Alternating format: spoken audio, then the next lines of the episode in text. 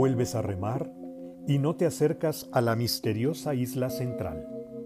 Quieres conocer la de la extrema derecha. Te deslizas rápido, sorteas las marejadas que son muy pocas.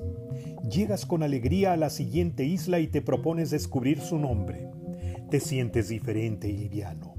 ¿Podrás incrementar esta sensación? La cima de esta isla se alcanza con facilidad. Sin embargo, cuando llegas no encuentras ningún letrero. No hay nada más que lo que parece ser una escotilla que lleva al mismo centro de la isla. Tienes miedo de meterte en ella, pero la aventura te llama.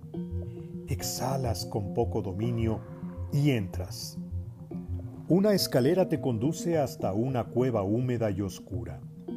Hay arañas, murciélagos y otros animales que no alcanzas a nombrar. Sobre cualquier sonido se escucha la respiración de alguien que duerme. ¿Eres tú o hay alguien aquí?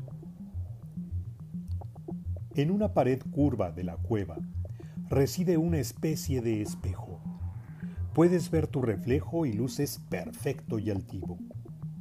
Cuando sonríes ante tu imagen, el espejo se rompe.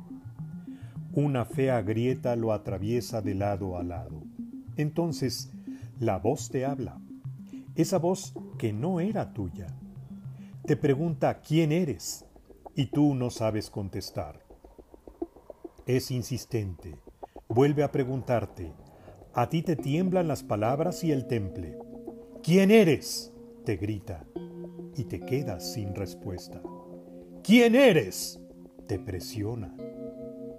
Soy yo, te atreves a contestar y pronuncias tu nombre. Esas letras que se convierten en algo único cuando se conjugan con tu personalidad, tu historia de vida y tu actitud.